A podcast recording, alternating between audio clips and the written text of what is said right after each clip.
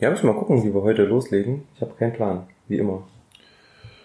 Alles gut, du. Ich glaube, wir haben ja als äh, großen Plan den Diensten. 18. Hm. Den letzten aus unserem Paket. Und ansonsten neue Abfüllung, neue Abfüllung, neue Abfüllung. Ah, es ist gerade wirklich Gerade- echt viel. Also da brennt einem ja echt der Arsch.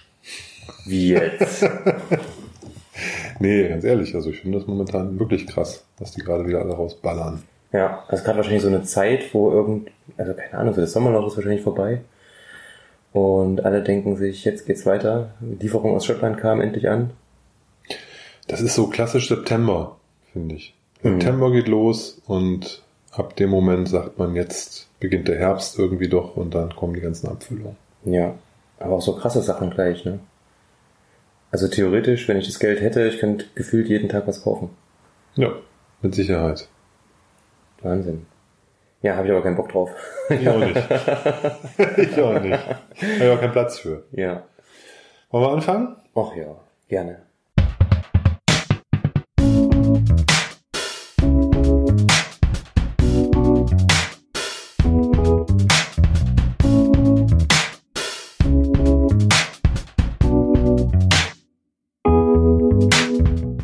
Herzlich willkommen zu Dram Good, dem Whisky Podcast.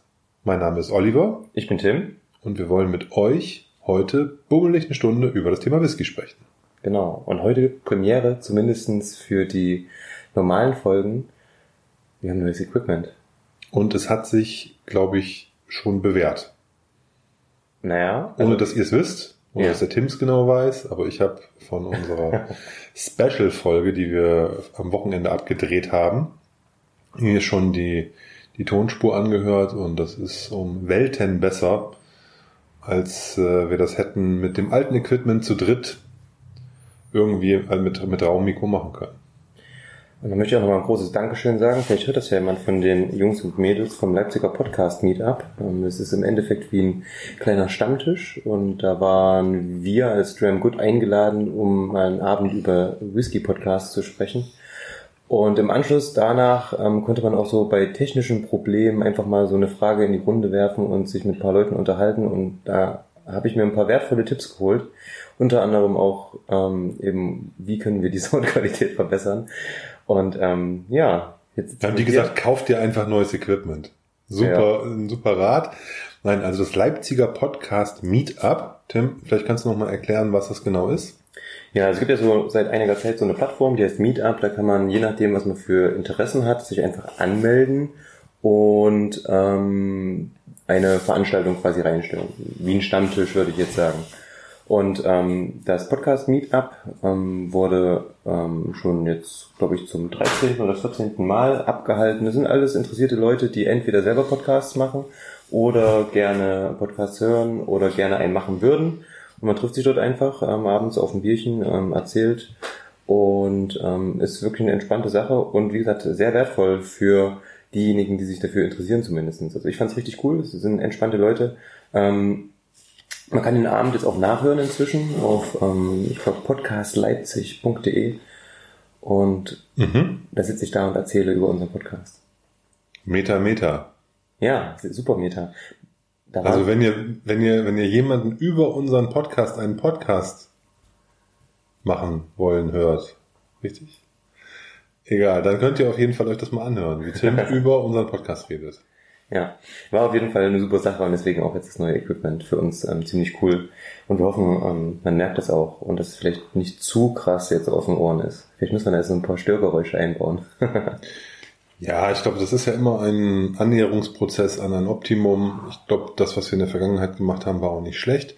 Wenn es dazu kommen sollte, dass einer, wir uns nicht ähm, physisch treffen können, dann werden wir weiter Zoom-Meetings machen und das dann aufnehmen und recorden. Aber wenn wir zusammen sind, haben wir hier das optimale Setup jetzt erstmal, was für was bezahlbar ist, aber auch eine hohe Qualität mit sich bringt. Und schauen wir mal, wie sich das jetzt in den nächsten Wochen entwickelt. Genau, die nächste Folge wird definitiv wieder ein Zoom-Meeting werden. Yes, yes, yes. Denn wir haben unsere Freunde von den Malt Mariners eingeladen. Schade, Ich wollte es eigentlich zuerst sagen, damit ich es nochmal einmal richtig sage. Wie heißen die? Die Malt Mariners. Sehr gut. Genau, Leon und Paddy ähm, sind in der nächsten Folge, also die erscheint am 27. September, bei uns am Start. Das heißt, bis dahin wird es auch ähm, erstmal kein Sample-Set geben, denn wir werden mit den beiden ähm, eine quasi Special-Folge ähm, aufnehmen als unsere ersten Gäste. Ich freue mich mega. Ja, das wird cool werden, das glaube ich auch. Deswegen ähm, seid gespannt, was da kommen wird. Das wird auf jeden Fall lustig. Die Jungs sind hart drauf, da wird viel mehr getrunken als bei uns. Deswegen können wir uns da warm anziehen. Wir müssen Aber- ja ausgeben. Es wird, ja, wir müssen ausgeben, aber es wird bestimmt sehr lustig. Auf jeden Fall.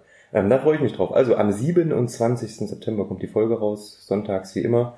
Ähm, sorry nochmal für die letzte Folge im Übrigen. Die habe ich einen Tag zu spät hochgeladen. Ich hatte an dem Sonntag einfach keine Zeit mehr. Aber es ist überhaupt nicht aufgefallen. Also hat sich niemand beschwert auf jeden Fall. Unsere treuen Hörer, ne? Keiner hat sonntags auf die Folge gewartet. Halb so wild. Ja, nee, alles gut. Kann mal passieren. Ich finde den Sonntag eigentlich cool so als Tag, wo dann eine neue Folge kommt. Wenn sie jetzt aus irgendwelchen Gründen mal Montag kommt, ist es, glaube ich, auch weder Hals noch Beinbruch. Von daher alles gut. Theoretisch, wenn man das Ganze professionalisiert, kann man ja sogar die Folge irgendwie am Freitag hochladen, stellt ein, bitte Sonntag 10 Uhr veröffentlichen und los geht's. Aber wenn du die erst Samstagabend von mir kriegst, dann ist das schwierig. Eben. nee, sehr schön. Ansonsten heute haben wir gesagt, Diensten ist auf jeden Fall heute am Start. Diensten 18 aus unserem Sample Set.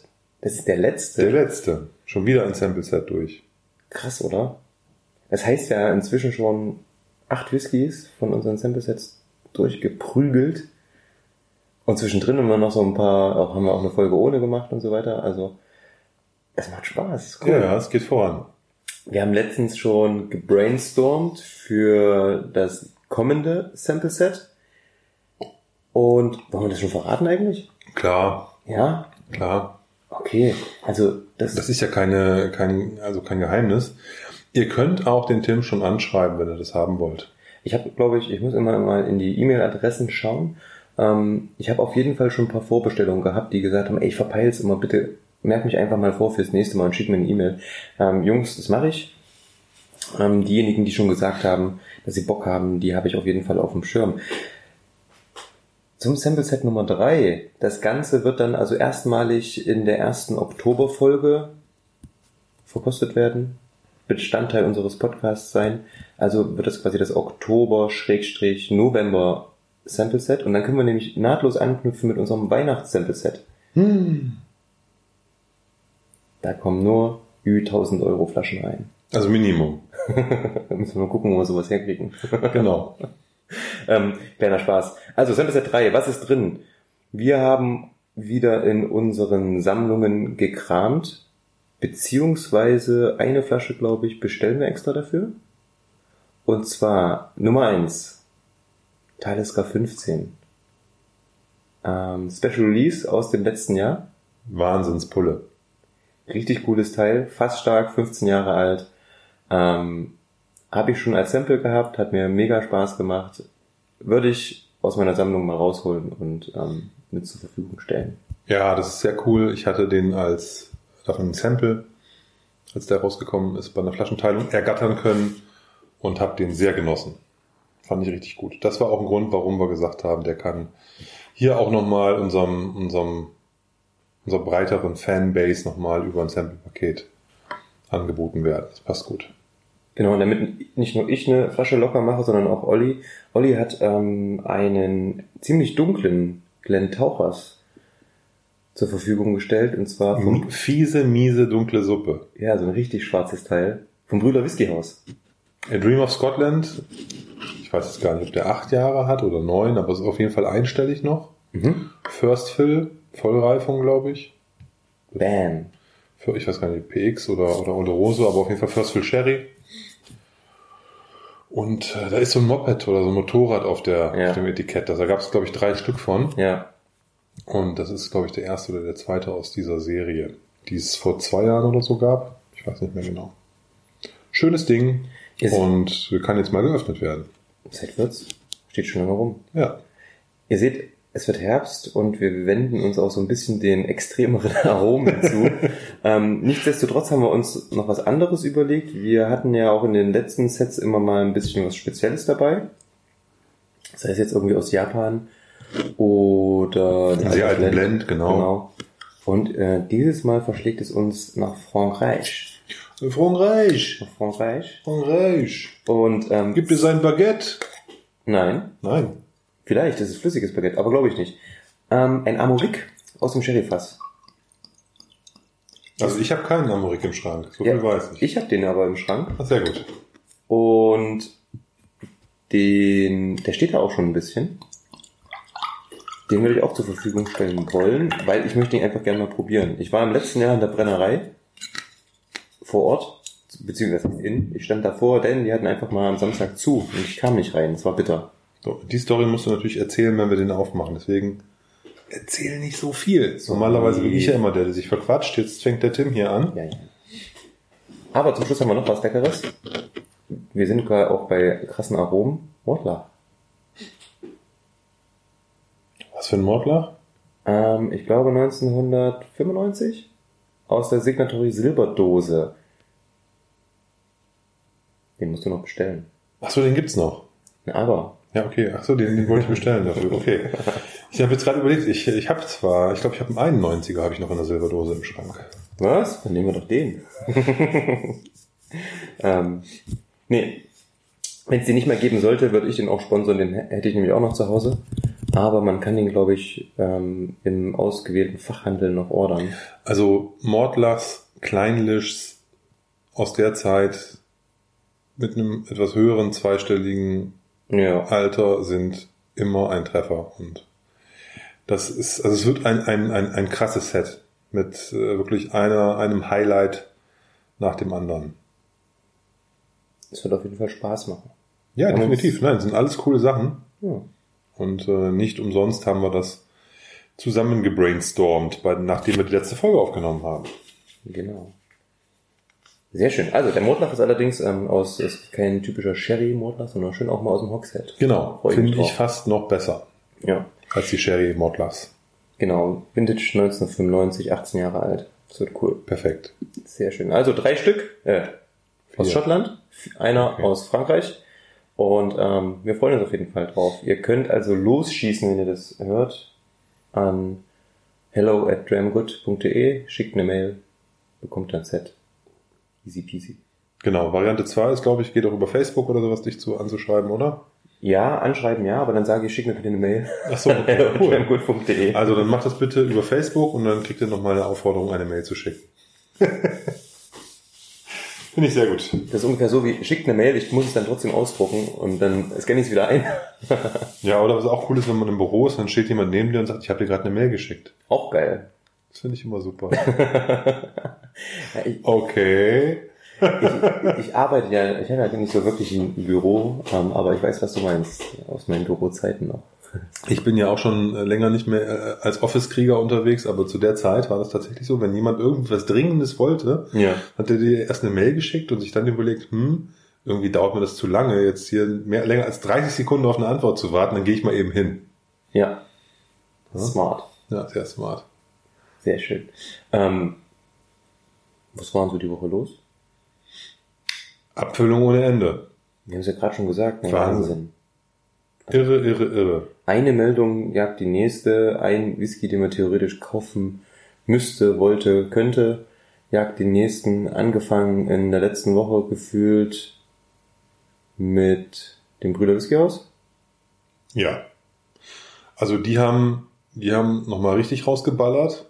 Also ich würde auch sagen, das sind zwei Highlight-Flaschen dieses Jahres. Zumindest so von der Papierform her. Mhm. Einen 13-jährigen, ich weiß gar nicht, ich glaube es war einfach nur Sherry was oder was Oloroso, ich weiß es gar nicht, aber einen Sherry gelagerten ähm, Secret Space Cider. 13 oder 14 Jahre? 13. 13. Wobei das Besondere an dieser Flasche ist, die natürlich fassstark ist, die natürlich ungefärbt ist und schön dunkel ist. Das Besondere ist, dass es versteckte Hinweise darauf auf dem Etikett gibt, woher dieses Destillat kommt. Und die sind sehr, sehr eindeutig. Ja, also Und die lassen ähm, auf, eine, auf, auf die berühmteste, würde ich sagen, oder die momentan äh, teuerste ähm, Speyside Distillerie schließen. Und Mhm. zwar McKellen. Äh, gibt zwei, gibt zwei Hinweise auf dem Etikett. Zwei. Hm. Also ich sehe ein, da ist diese Uhr. Es gibt die Uhr, da ist das Haus abgebildet. Easter Elchies Haus, genau. Genau, und es gibt äh, die, das ist eine Lady auf der, auf der Flasche abgebildet und die hat am Hals, hat die ein Tattoo. Ja. Und das kann man auch als McCall, dann verschwindet halt der Schriftzug. Muss man sehr genau hingucken.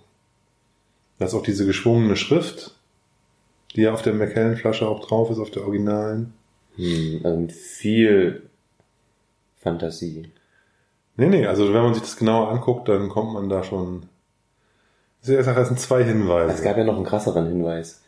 Irgendjemand hat ähm, das auf der Website vom Bruder Whisky Haus mit einem Rechtsklick das Bild gespeichert von der Abfüllung und dann hat die automatisch den Namen, unter dem die Flasche quasi ähm, oder die das Bild original gespeichert wurde und die Bildbezeichnung war halt eindeutig.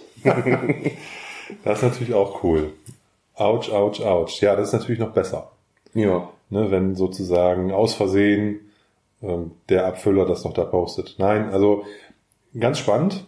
Äh, unabhängige McKellens sehr selten, unabhängige dunkel, dunkle McKellens sehr selten, unabhängige dunkle McKellens mit äh, einem zweistelligen Alter. Das ist alles schon ziemlich gut und vor allen Dingen in dem Fall da zu einem sehr guten Preis. Ne, Im Mhm. Vergleich zu dem, was das so was sonst kostet. Genau, das ist die eine Erfüllung und die andere war, glaube ich, ein Port Charlotte. ja. Ich weiß gar nicht, ob gefinisht oder Vollreifung, aber Amontillado Sherryfass. okay. Ich weiß aber auch nicht, ob der, also ob das ein Finish oder eine Vollreifung ist. Müssten wir mal gucken. Aber auch hier, ne? Ähm, ja, wahrscheinlich wieder eine gute Farbe, rauchig, Port Charlotte. Hm. Da können sich die, die Verrückten auch freuen und ähm, ähm, haben da binnen kurzer Zeit äh, sowohl die fast 600 Flaschen von dem McKellen als auch, glaube ich, die, ich weiß gar nicht, wie viel die andere hatte, welche Auflage. 423. 423, die waren innerhalb von kurzer Zeit wieder ausverkauft, was ja wirklich krass ist. Ja, und was auch immer ich gerade gesagt habe, ist auf jeden Fall Manzanilla Sherryfass. Ich habe das Amontillado. Amontillado gesagt. Nee, Manzanilla Sherry. Manzanilla. Ja, Manzanilla. Manzanilla. Vanille? Manzanilla. ja, okay, aber doch, also auf jeden Fall Hammer. Ähm, der hat ja sowieso rausgeballert dieses Jahr. Wie verrückt. Was ich aber auch gut finde, er reagiert ja damit nur auf diese hohe Nachfrage nach seinen Flaschen, aber es scheint keine, keine Sättigung zu geben. Überhaupt nicht. Ne? Der, der kann raushauen, wie der will. Die Flaschen sind immer. Aber nicht nur er. Ja, bei ihm fällt es halt besonders auf, weil nach einer Stunde alles immer weg ist. Oder nach meinetwegen einem halben Tag. Ja. Alles. Jede Flasche, die der rausbringt, ist dann weg. Ja. Na, das hast du bei nicht, also jetzt, meinetwegen jetzt Signatory oder wie auch alle heißen, da ist nicht nach, nach einem halben Tag immer alles weg. Ja, das muss man schon sagen. Aber er hat ja auch ein relativ fixes, also relativ eingezäuntes Schema, welche Art von Abfüllung er rausbringt. Die sind ja, das sind ja immer entweder rauchige ähm, mit äh, starkem Fasseinfluss ähm, oder in, in Jung dann oft etwas jünger. Ähm, ähm, nicht rauchige mit starkem Fass. Ganz selten mal irgendwie Hogsheads oder sowas, aber meistens irgendwelche Finishes oder Vollreifungen, wo der Fasseinschlag sehr stark ist. Nee, gut gemacht. Der hat, hat ein Händchen dafür und ich glaube, es liegt auch ein bisschen an Etiketten und an dem, was da an Fanbase sich so drum gebaut Ja. hat, aber die Sachen sind auch wirklich, die kann man alle sehr gut trinken und die haben auch ein gutes Preis-Leistungs-Verhältnis. Das ist für einen unabhängigen Abfüller, das muss man sagen. Da langen andere deutlich kräftiger hin. Das stimmt. Wenn wir gerade bei ähm, Secret Space Side sind. Aktuell gibt's ja eine neue Range von The Maltman. Das ist so ein bisschen an mir vorbeigegangen, ehrlicherweise. Ich habe gar nicht gesehen, dass die irgendwo, irgendwo verkauft wurden. Ja, aber okay. das war jetzt auch nicht immer jeden Tag an den Jobs unterwegs, aber das ist so ein bisschen an mir vorbeigegangen. Ich habe gehört, dass da irgendwie einen älteren gab. Irgendwas mit 32 Jahren oder 28 Jahren oder sowas, ich weiß gar nicht. Mhm. Aber gesehen habe ich davon jetzt direkt nichts. Also es gab ein paar und unter anderem, ich fange mal mit dem Highlight gleich an, also auch im Endeffekt wieder Secret Space Side, auch 16 ähm, Jahre alt diesmal. Schwarz wie die Nacht, ähm, absolut dunkel und auch hier lässt die Beschreibung der Flasche keinen anderen Schluss zu als ähm, Macallan. Es gab ja schon einen 16-Jährigen vor zwei Jahren. Hm. von dem auch alle gesagt haben, es wäre ein McKellen. Und der war auch schwarz wie die Nacht. Ja. Also es war, ich glaube, die Beschreibung war im Endeffekt stammt aus einer Brennerei, die aufgrund ihrer ähm, kürzlichen Renovierung ähm, Fässer auf den Markt gegeben hat. Ja, und das die auch, also war auch wieder so typisch da, da. Und welche Brennerei hat sich da einen riesen Tempel hingebaut? Ja, ich wollte gerade sagen, es war ein bisschen mehr als eine Renovierung, aber Ja. die haben mit Sicherheit auch einige Fässer verkauft, um da ein bisschen Cash reinzukriegen. Das kann ich mir sehr gut Definitiv. vorstellen, ja. Definitiv. Ansonsten gab's da jetzt, glaube ich, noch ein paar andere. Äh, einen 32-jährigen Glenn Spey aus 1988 aus dem, äh, mit einem Muscatell-Finish. Kann, Super. kann spannend sein, ne? Ja, und äh, finde ich vom Preis her super krass. Ne? 32 Jahre, 165 Euro ungefähr. Oh, das ist wirklich sehr günstig. Ne? Für das Alter Also größer 30 Jahre unter 200 ist schon gut. Mhm. Dann Sherry Butt, 10 Jahre. Kann auch Spaß machen. Also macht relativ häufig Spaß, sowas. Ja. Ich weiß nicht, ob noch irgendwas, vielleicht habe ich bestimmt irgendwas vergessen. Das sind ja immer so zwei, drei, vier, ja, drei, vier würde ich sagen, drei, vier Abfüllungen meistens, Ja. ne? die die so am Stück so rausbringen. Genau. Klingt auf jeden Fall interessant. Ja, Aber ja. Ist, wie gesagt, ist mir, an mir ein bisschen vorbeigegangen. Was ich gesehen habe, Cooper's Choice hat auch wieder so eine komplette Reihe rausgebracht. Mordlach, äh, Ein, ein Sherry irgendwas, Bomb, Beast, Monster, Monster Beast. oder sowas. Ja. Wobei ich nicht ganz verstehe, warum die den als NAS-Abfüllung rausbringen, als unabhängiger Abfüller. Das ist mir nicht so ganz klar, warum die das machen. Aber gut, also da sind ja alle anderen, also es sind ja auch einstellige, aber ich glaube so neunjähriger Glenn Turret und sowas. Also da schreiben sie ein Alter drauf und bei dem Mordlach haben sie es nicht gemacht. Sei es drum. Aber auf jeden Fall, die haben auch fünf, sechs verschiedene rausgebracht.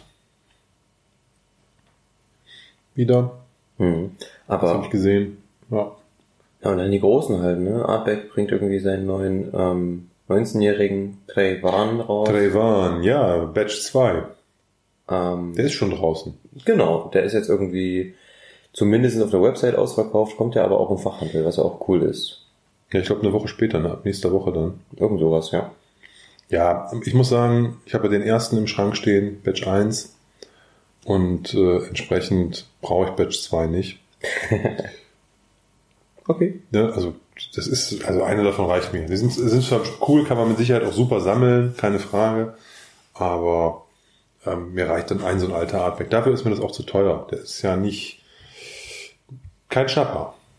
Hm. 220 Euro oder sowas, Ei, glaube ich. ei, ei. Ja, das ist schon nicht ohne. Ich habe ein Video von Ralphie geguckt, weißt du, den gucke ich ja, ist ja mein Lieblings-Whisky-Tuber. Ja. Und der hat den Trayvan jetzt verkostet, Mhm. aber interessanterweise Batch 1. Und ähm, hat das wahrscheinlich zum Anlass genommen, dass es Batch 2 gibt, sein Batch 1 aufzumachen, hat den absolut in den Himmel gelobt. Ja, war ja auch nett. Ich Ja. glaube ich auch noch ein Sample zu Hause. Ich habe hab zwei Samples von dem irgendwie durch Zufall gekriegt. Und eins habe ich auch schon, ist schon durch und eins habe ich noch. Und ich habe halt noch eine Flasche davon. Du meinst, das zweite machen wir heute noch auf. Ich weiß jetzt gerade gar nicht, wo es ist, aber das müsste ich, müsste ich suchen. Aber ich habe auf jeden Fall noch eins, das weiß ich. Was ich dann in den Medien so gesehen, also in den sozialen Medien natürlich irgendwie gesehen habe, gerade es tauchen wieder Labels auf vom nächsten Artback Day Whisky und zwar heißt der im nächsten Jahr Scorch. Scorch. Scorch. Scorch. Scorch. Haben die jetzt Hip-Hopper im Marketing bei Artback sitzen? Ja, keine Ahnung. Aber es, ist- da ist ja irgendwie Feuer, was auf dem, auf dem Etikett sieht man ja Feuer, was so Ja. irgendwie so ein Fass, Fass ähm, äh, abbrennt, Chart. ja, Und das wird wahrscheinlich dann wieder so ein stark ausgekohltes Fass sein, ja, wo dann der Artback drin lag, was wiederum für ein wenig Farbe sprechen wird, die da rauskommt. definitiv. Und ähm, die Fässer heißen Dragon Chart Casks. Klingt witzig. Also es gab ja den Alligator, Mhm. den Artback Alligator, wo halt das Fass von innen aussah, als wären es Alligatorenschuppen. Deswegen der Name. Dann gab es den Grooves, da wurden wie Schallblatt da waren Platten- so Rillen. reingefräst. Und jetzt beim Dragon sind wahrscheinlich diese Platten größer als beim, also man muss ja das steigern. Ne? Wenn man einfach nur ein lahmes Krokodil hatte, hat man jetzt einen Drachen. Was kommt dann als nächstes? Cyborgs? Wie Godzilla oder sowas vielleicht. Das ist ja so eine Mischung aus Drache und irgendwie. Sci-Fi-Monster oder so, ich weiß nicht.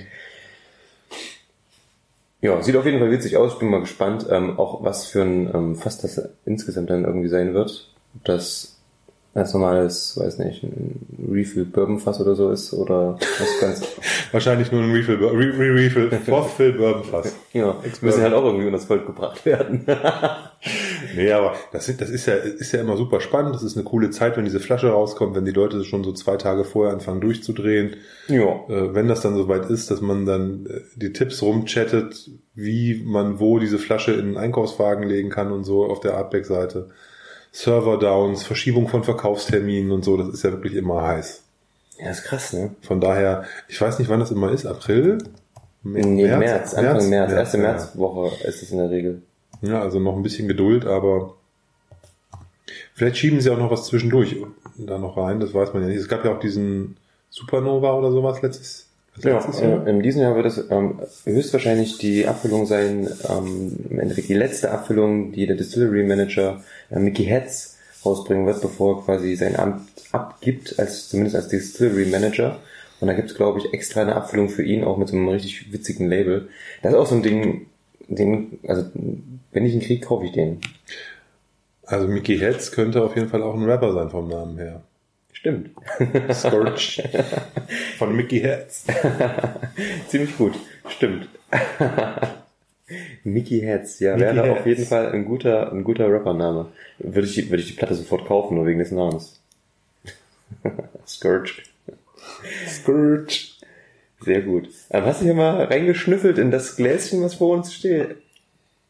Oder noch nicht? Also ich habe gerade Noch meine nicht so Nase richtig. Ich reingehalten. noch nicht so richtig. Aber ich rieche den so schon. Das ist krass, ne? Der springt hier wirklich krass aus dem Glas. Ich weiß nicht, ob es ähm, aufgrund der Temperaturen so ist, aber der hat wirklich, also wir haben den vorhin eingeschenkt und der ging so auf einmal so, wupp, hast du gleich das Teil in der Nase gehabt, obwohl du, also der stand im Raum, wo du noch gar nicht wirklich hingerochen hast. Ähm, Diensten, Originalabfüllung, 18 Jahre alt, also ein schönes Alter, bisschen mehr als die standardmäßigen 40, 43, ich glaube 46 irgendwas. 46,3. Okay. Und der ist gereift in Das steht nicht so wirklich da. Es äh, steht nur, es ist ein Bourbon Cask Finish. ja, So, was bedeutet denn Bourbon Cask Finish? dass der zuerst höchstwahrscheinlich in ausgelutschten Hogsheads lag und dann nochmal ähm, in First Fill Bourbon Cast umgefüllt wurde, um dem nochmal einen Kick zu geben am Ende. Entweder das oder es waren vorher einfach ausgelutschte Bourbon Cask und vielleicht auch noch ein paar Sherryfässer. Und dann wurde das Ganze nochmal in frischeren Genau. Bourbonfässern gefinisht. Das kann natürlich auch sein. Ja, weißt du ja nicht. Ja? Das, wir hatten das äh, mal bei einem, bei einem Whisky, wo es auch so war, ne? dass im Endeffekt, wenn nur Hogsheads da steht, kannst du dir nicht sicher sein, was es ist. Das kann ja, unter anderem wird es ja praktiziert, dass die Hogsheads aus Dauben, die sowohl aus ähm, Sherry als auch ähm, ehemaligen Bourbonfässern stammen, gefertigt werden. Von ich habe jetzt nochmal auf den Karton geguckt und da steht tatsächlich nichts Zusätzliches drauf. Ja, Was er allerdings noch verrät ist, bei der Beschreibung von dem, was man riechen soll, steht American Oak Notes. Jetzt ist immer die Frage, American Oak kann ja auch ohne Probleme ein Sherry-Fass sein. ja. Nur gemeint ist damit wahrscheinlich immer ein, ähm, ein Bourbonfass, würde ich sagen. Ja. Würde ich von der ersten Nase her nicht unterschreiben. also, was ich jetzt so. Was würdest du nicht unterschreiben? Ne, ähm, ausschließlich American Oak und ähm, diese typischen Vanille, eher in die tropische Richtung, gehende Muskat, so ein bisschen weißer Pfeffer, extreme Süße. Ich finde, er riecht für mich auch so, als wäre da irgendwie zumindest im kleinen Anteil auch Sherry drin. Ja, ne? Das ist so eine leichte, Das ist so, säuerliche Note auf jeden Fall. ich finde, das ist so ein Aroma, wie man das oft bei Originalabfüllungen hat, wenn man weiß, da ist so ein Mischverhältnis in irgendeiner Form zwischen Mhm. verschiedenen Fässern. Das ist nicht straight up Bourbon. Finde ich nicht. Ja, nicht. Also, und mir ist es gerade auch ein bisschen zu viel, muss ich Es sagen. ist wirklich sehr viel. Also diese, es ist sehr, sehr fett. Aber schon fast unangenehm fett. Das weiß ich jetzt nicht, aber es ist auf jeden Fall eine, eine, eine, keine so entspannte Nase, sondern der ist relativ fordernd. Mhm. Ich habe auch, auch so von den Früchten her. Ne? Ich habe so, so knalligen Pfirsich. Ja. Eine alte, ähm, fast überreife Birne. So, die so Ja. extrem süß schon ist. So eine, Also, also Weintrauben, wo man sich, wenn man drauf beißt, geärgert, dass man so eine, so eine halb daddelige noch überhaupt in den Mund genommen hat. So, riech, so, so riecht das.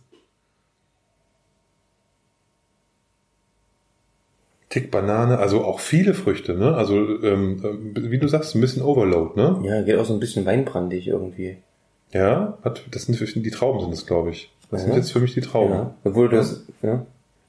Also für mich ist es ein bisschen, Ähm, viel Vanille, viel Süße. ja, Ne? definitiv. Also batsch süß.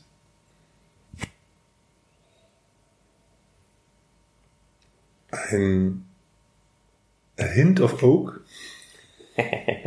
Würde ich sagen, a Hint of Oak. Hint of Oak. Muss ich mal schauen, ich probiere mal, ob der nur einen Hint of Oak hat. Nee, aber so in der Nase hat Ja, er ja. wirklich so einen ganz so ganz leichten, leichten Eichenanklang. Slanger. So einen ganz leichten Eichenanklang. Mhm. Und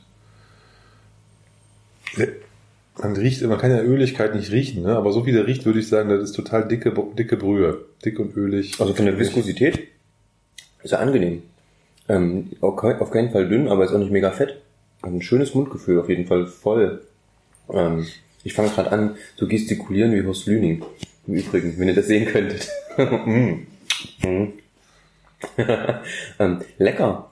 Auf der Zunge gar nicht so krass intensiv, wie er in der Nase ist. Aber mh, er bringt wirklich eine gewisse Süße mit. Er hat eine schöne Würzigkeit, finde ich. Das kommt schön rüber gerade. Und er bleibt auch ein ganzes Stück lang ähm, auf jeden Fall so in den, in den Wangen hängen und geht schön runter. Also ich finde ihn angenehm. Du hast Ja. vorhin Banane gesagt. Ich habe jetzt ein bisschen mehr von der Banane im Mund als in der Nase. So. Ja, Mm, lecker. der ist wirklich gut. Also der Pan, diese 46,3, die Punchen, so ganz kurz. Ja, Man merkt halt, es ist halt eine Spirituose. Das kriegt man Ja. so, kriegt man kurz noch mal so einen Ja. Stich. Und dann finde ich, kommt erstmal kommt Obst. Wie du sagst, Banane bleibt so hängen irgendwie. Eiche, aber keine so stramme Eiche. Das merkt man hier wahrscheinlich. Da kommt das American Oak dann durch. Mhm. Ja, dann ist eine zarte Milchschokolade. Vielleicht ein bisschen dunkler werdend, aber jetzt keine, kein, kein Mokka, kein Zartbitter, kein, diese ganz dunklen Töne gar nicht. Mhm. Balanciert. Ich glaube auch jetzt wieder, dass da irgendwo Sherry drin ist. Und Ja. wenn auch nur 10% oder irgendwas, da ist auf jeden Fall irgendwas Sherry gelagertes auch drin. Da, da, da, da scheinen so ein paar dunklere Töne von der, von der, von der Fruchtseite her irgendwie durch, finde ich. Ich habe ein bisschen Mandel auf der Zunge, finde ich. Mhm. Ganz leicht. Nüsse sind es nicht, das stimmt, es ist irgendwie Ja, sowas. äh, so süßlicher. Ich habe gerade an, ähm, meine Oma hat früher immer Vanillepudding gekocht und dort Apfelstückchen reingeschnitten und dann Mandeln drüber gestreut gehackte. Ich hatte gerade diese Kombination aus dem Vanillepudding mit einem Stückchen Mandel oben drauf. Zumindest auf der Zunge. Hat mich gerade so ein bisschen dran erinnert. Hm. Ja, kann man auf jeden Fall machen. Ich war jetzt durch die Nase echt skeptisch, weil die Nase hat mich gerade echt abgeschreckt. Ähm, jetzt auch beim zweiten Verriechen nach dem ersten Schluck ist, muss ich sagen, die Nase ist nicht so mein Ding, aber am Gaumen finde ich den schon, also echt annehmbar. Nein, toll. Der ist gut. Der ist wirklich richtig gut. Jetzt muss man wissen, dass 18-jährige Whiskys ja eigentlich ziemlich teuer sind. Mittlerweile, Originalabfüllung. Ja, da komm, ja, ja. Und dieser hier auch, glaube ich, früher etwas teurer war als heute. Das stimmt. Ne, der ging mal irgendwo so zwischen 90 und 100. Hat sich dann aber, glaube ich, nicht so gut verkauft. Der hat auch ein paar schlechte Reviews gekriegt. Mhm. Und äh, was ich nicht so ganz verstehen kann, wenn ich ihn jetzt so probiere, aber sei es drum. Jedem seine Meinung. Und dadurch ist der im Preis gefallen. Der kostet jetzt so zwischen 60 und 70 Euro. Nun geht ja.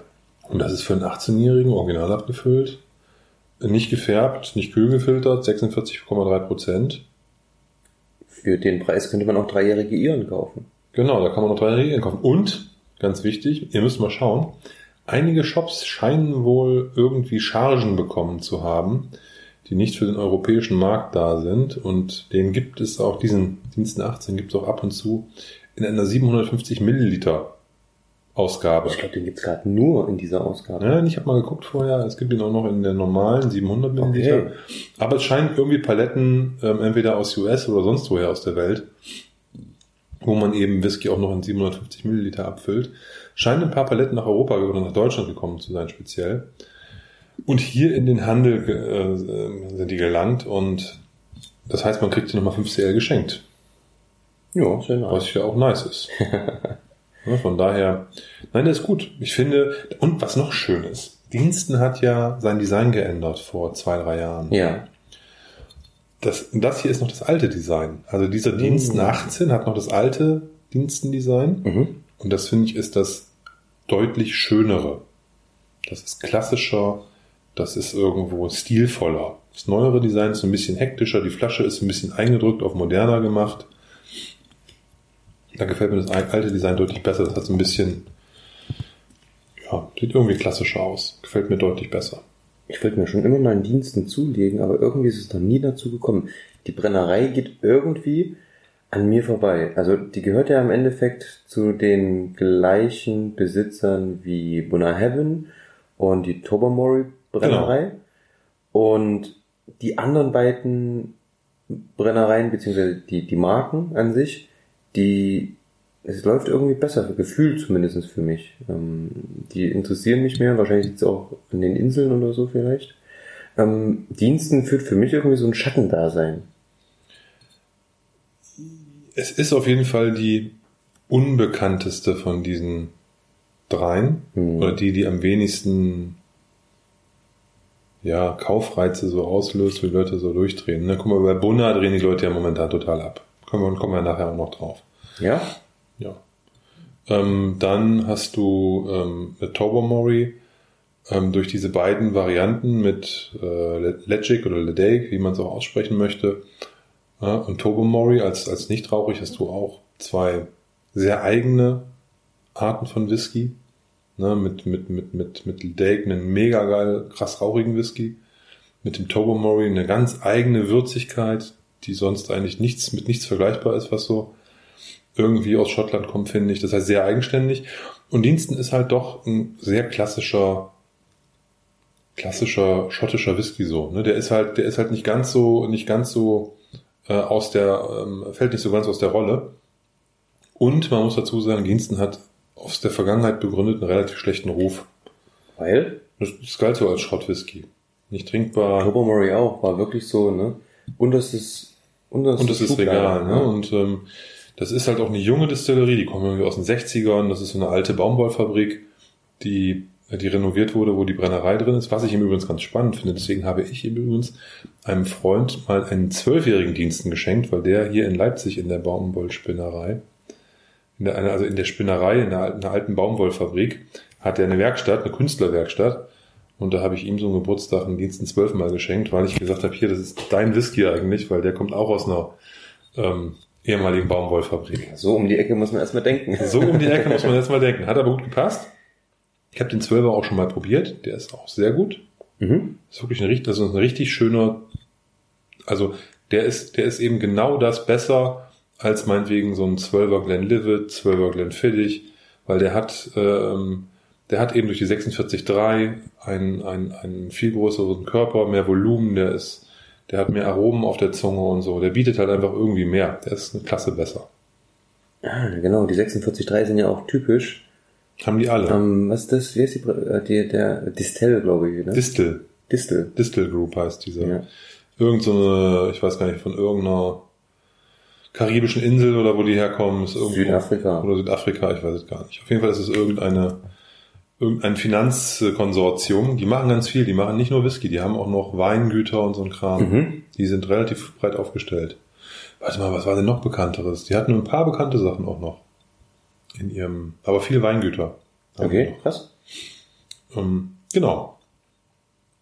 Ja, was ich schön finde, ist auf der Flasche steht, ähm, we put every, everything we are into everything we make. Das finde ich ziemlich cool.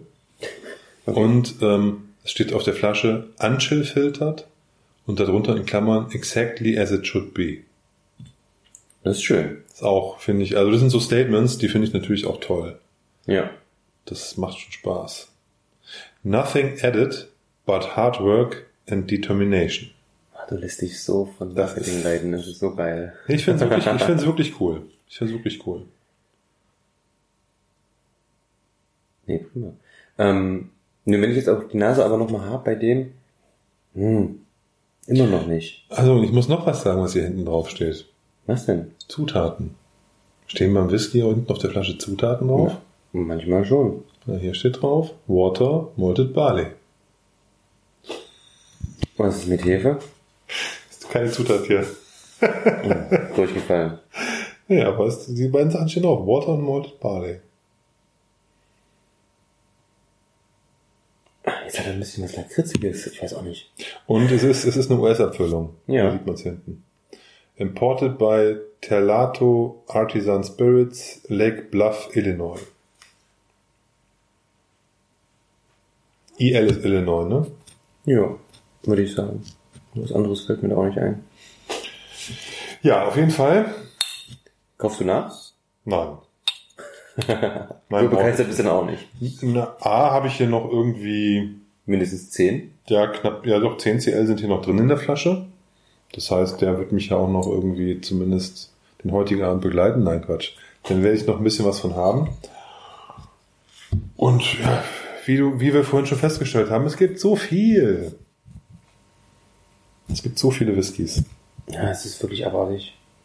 Das ist wirklich abartig. Wo wir gerade bei der Distel Group waren. Ja, stimmt, du wolltest was zu Bunna sagen. Bunner Heaven Bunna hat, Hebberein. Bunner Hebbehain hat zwei äh, Abfüllungen rausgebracht, zwei limitierte, jeweils 9000 Flaschen. Mhm. Einmal ein, ich glaube, 2007er, ich glaube, oder 2008er, Ja. rauchig Sherryfass. Keine Ahnung. Wieder so mit knapp 60 Prozent und sehr stark limitiert. Also nicht sehr, nicht sehr stark limitiert, aber sofort überall ausverkauft. Und dann haben die noch einen Eltern rausgebracht und der ging für, ich glaube, 400 oder so, 400 Tacken über den Tresen. Ja. Nee, der, ich glaube, der, der 2008er, der hatte, der war nicht rauchig. Aber Manzanilla, Ja. ja. Ähm, und der andere, Der andere war rauchig, der, der alte. war rauchig, der alte PX, ähm, 1997er. So rum. 350 Pfund. Ja, 400 Tacken, habe ich ja gesagt. Instantly sold out. ist so viel Geld unterwegs, das ist krass. Und die Leute beschweren sich alle, ich verstehe es nicht. Ja, ich meine, wie, wie alt war der? Das ist 2008, also elf Jahre, vielleicht zwölf. Ja. Ne? Und der hat auch irgendwie 170 Tacken oder so gekostet. Ich weiß nicht, was der in Deutschland gekostet hat. 170. Okay, krass. Eieiei. Und vor allen Dingen, die, die, ähm, also das ist nirgendwo richtig gelandet. Also es ist in keinem Store aufgepoppt. Doch, ich hätte den letztens kaufen können. Wo hast du den gesehen? Ähm, ich überlege gerade, wie- Weinquelle oder so. Okay, irgendein random Shop, keine Das Ahnung. ist ja kein random Shop, Alter. Irgendein Weinladen, dachte ich jetzt, meinst du damit? Nee. Nee, alles gut. Ich habe auf jeden Fall unseren bekannten Händler hier in Leipzig gefragt. Ja. Ähm, schon vor einem Monat oder vor zwei Monaten. Ja. Und da meinte er, kannst du vergessen, die Dinger sind quasi schon sold out. Ach. So ungefähr. Krass. Und ich glaube, also so für 300 kriegst du jetzt den Elfjährigen in der Base, glaube ich. Aber Okay. Also ich hätte den, den, den entspannt bestellen können. Und durch Zufall wahrscheinlich dann in dem Shop gesehen oder so. ja, wie gesagt, äh, völlig überpreist, ne? Also 170 Euro oder 100, meinetwegen auch 160, wenn du, wenn du den vielleicht ein bisschen billiger kriegst. Ja. Für irgendwie einen Elfjährigen oder Zwölfjährigen finde ich halt schon, das darf man darf mir meiner Meinung nach. Und Die haben gerade geerntet. Ja, die dürfen das. Die finde Ja. ich dürfen das. Und dieses äh, 97er, das sind dann 23 Jahre, 22 Jahre, 400 Euro. Auch schon mal eine Ansage. Ja. Aber rauchig gibt's halt wenig, glaube ich, in dem Alter Ja, das von stimmt. Bunner. Aber trotzdem, finde ich beides ja, schon, ist schon kräftig. Ja. Man konnte die auf der Homepage bestellen, auch von, von Bunner beide. Genau. Ja, davon gab es, glaube ich, ich glaube, irgendwie 2000 Flaschen gab es bei denen auf der Homepage. Aber wie gesagt, das ist, sind halt, das ist halt so für mich Kategorie Fantasiepreise. Ja. Wir warten ja gerade auch eine, auf eine größere Lieferung, Lieferung Bunna. Ähm, ich freue mich schon, wenn es soweit ist und die ankommt. Ich weiß noch gar nicht, was wir damit machen sollen. Na, nicht trinken. Ja, erstmal nicht. Erstmal nicht. Ich überlege gerade, wie viele Flaschen sind das? Das sind nicht so viele. Sind das vier Kisten, sechs Kisten? Das sind 43 Flaschen. Schon ordentlich. Ja, sind ein paar mehr. Okay. ja, aber komm, so viel, das geht doch noch. Das kriegen wir, krieg, krieg, kriegst du schon alles bei dir unter im Ja, Wohnzimmer. ja. genau. Dann müssen wir schauen. Bin ich gespannt. Ähm, haben wir das eigentlich schon mal erzählt? Nein, haben wir noch nicht drüber gesprochen. Das äh, wollten wir eigentlich machen, wenn wir mal wieder eine Probe haben. Also wir, wir deuten gerade ein bisschen was zu unserem Fassprojekt an. Ich würde sagen, das schieben wir nochmal. Und wenn wir nochmal was, was, was probieren können, geben wir nochmal so ein Wir Update. sollten auf jeden Fall mal wieder probieren. Ne? Wird mal wieder Zeit. Wann war das letzte Mal? Irgendwie Anfang des Jahres, ne? Schon ein bisschen her. Das wäre auf jeden Fall mal interessant. Da würde ich mich freuen und einfach mal auch wieder den, den Weg zu ähm, sehen, den unser kleines Fässchen geht. Genau. Oder ob es schon leer ist. Glaube ich nicht, aber man weiß es nicht. Ja. Nein, ansonsten gab es weitere, ähm, weitere Abfüllungen, die da, die da gelaufen sind. Ganz frisch, jetzt gerade in den Shops, wenn ihr Sonntag die Folge hört, wahrscheinlich schon wieder alles ausverkauft. Vier neue Iren. Ah, ja. Hast du dir bestellt? Habe überlegt, ob ich mir die zwei anderen 1.1er noch bestelle, habe ich nicht gemacht. Ähm, Die Waterford Distillery aus Irland, mhm. von, den, von dem ähm, Macher von Buchladi, richtig? Genau, jetzt Margonier. dort federführend. Und äh, mit viel Tamtam und mit viel, viel Lobeshymnen verbunden. Ähm, vor, wann kamen die raus? Vor einem Vierteljahr. Mhm. Die ersten beiden Single Malls, gerade drei Jahre alt, Ja. mit aus zwei verschiedenen ähm, Malzsorten. Und jetzt vier neue. Also erst kamen zwei Flaschen raus, jetzt kommen vier neue raus. So ein bisschen im Stile der Octomores mit 1 Punkt. Genau. Also das heißt eine, eine fortlaufende Serie von immer wieder neuen Abfüllungen. Also kein Standard in dem Sinne, dass man sagt, wir haben jetzt einen Dreijährigen, sondern immer wirklich jedes, jedes Batch ein, ein äh, durch äh, ein Punktesystem äh, zu, zu einem unikaten Batch gemacht. Und erst zwei, dann vier. Jetzt ist die Frage, kommen in einem Vierteljahr dann sechs oder acht Flaschen?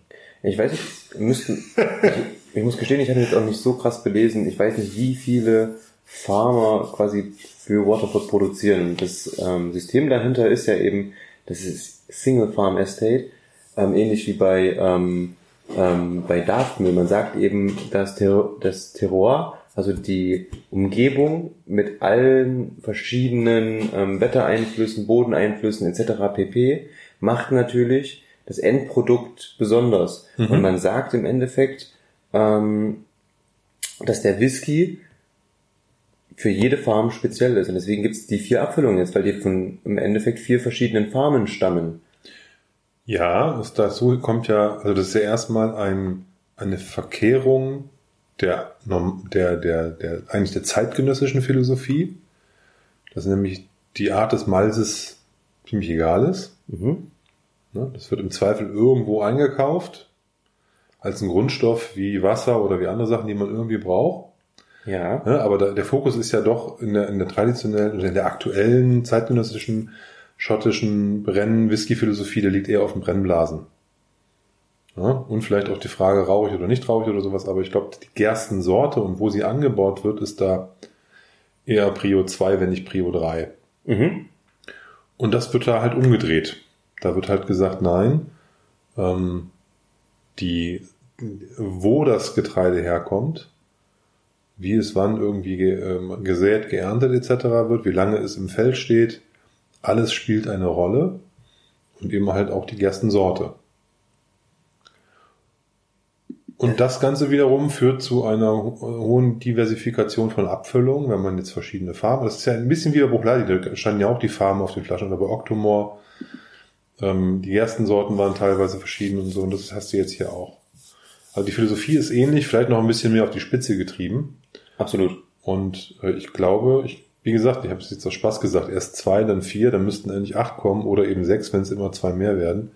Aber vielleicht bleibt es auch bei vier pro, pro, pro Turnout, weil man muss ja natürlich auch ein bisschen daran denken, dass die Leute das auch irgendwie kaufen können müssen. Wenn man da jetzt irgendwann zehn Pullen rausknallt, gleichzeitig verschiedene, das, da bekommen selbst die Hardcore-Sammler Schwierigkeiten irgendwann, sich das alles irgendwo wegzubunkern. Aber es gibt Möglichkeiten und das scheint gut zu funktionieren und die kriegen ja auch wirklich viel, viel Lob, diese Abfüllung. Das muss man ja sagen. Naja, was heißt viel Lob? Doch, aber das wird schon, das wird sehr, sehr positiv. Also erstmal von der Papierform wird das alles sehr mhm. positiv gesehen, dass jemand da einen neuen Twist in die ganze Whisky-Produktion reinbringt, eine neue Idee, einen neuen Ansatz. Das ist das eine und das andere ist, dass auch diejenigen, die das, die die verkosten, sagen, das ist sehr, sehr gutes Zeug.